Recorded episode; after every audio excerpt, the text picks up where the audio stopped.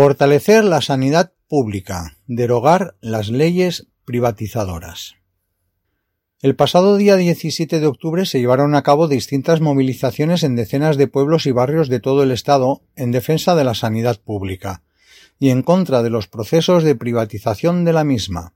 La convocatoria impulsada por la Coordinadora Antiprivatización de la Sanidad, CAS, no se quedaba en el eslogan genérico, incluso vacío en ocasiones, en pro de una sanidad pública.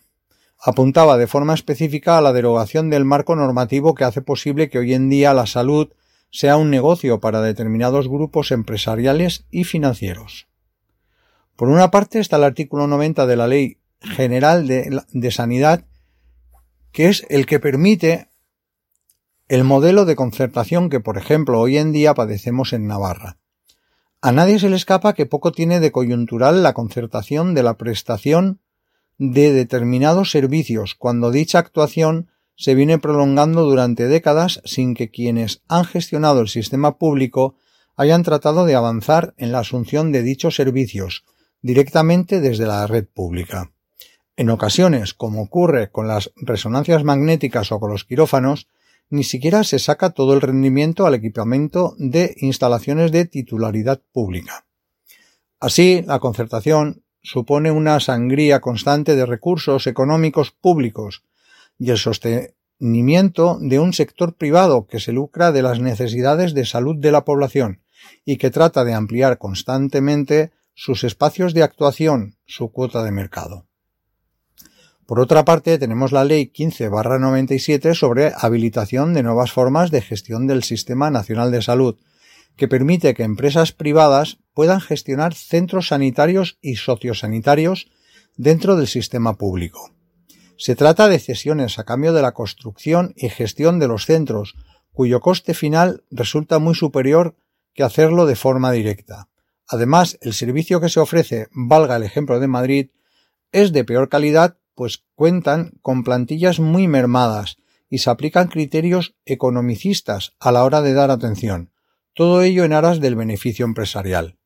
Este modelo se ha extendido ampliamente en todo el Estado a lo largo de los años, y aunque en Navarra en el terreno meramente sanitario no padecemos este modelo de gestión, tenemos muy reciente la experiencia de Mediterránea de Catering, con sus desastrosas consecuencias a nivel económico y de calidad, otra amenaza que posibilita esta ley 15-97 es la implantación de las llamadas unidades de gestión clínica que pueden llevar a la fragmentación de los servicios de la red pública en una especie de pequeñas empresas reguladas por lógicas de mercado, que en algunas comunidades ya son una realidad.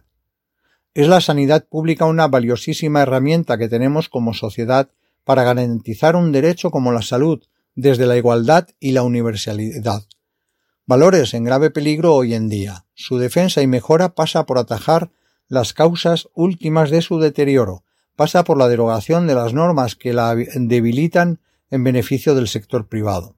Los enormes retos a los que nos enfrenta la pandemia de COVID-19 no hace sino empujarnos a exigir con mayor decisión reformas de calado que blinden el sistema sanitario público, pues realmente nos va la vida en ello. Firman el artículo Rubén Oneca Erro, y Maite Cisneros Rodríguez, trabajador, trabajadora de Osasunvidea y afiliados y afiliadas a CGTLKN Nafarroa. Nota. El artículo es responsabilidad de su autor o autora. Nosotros solo somos el medio que permite libremente expresarse a sus autores o autoras.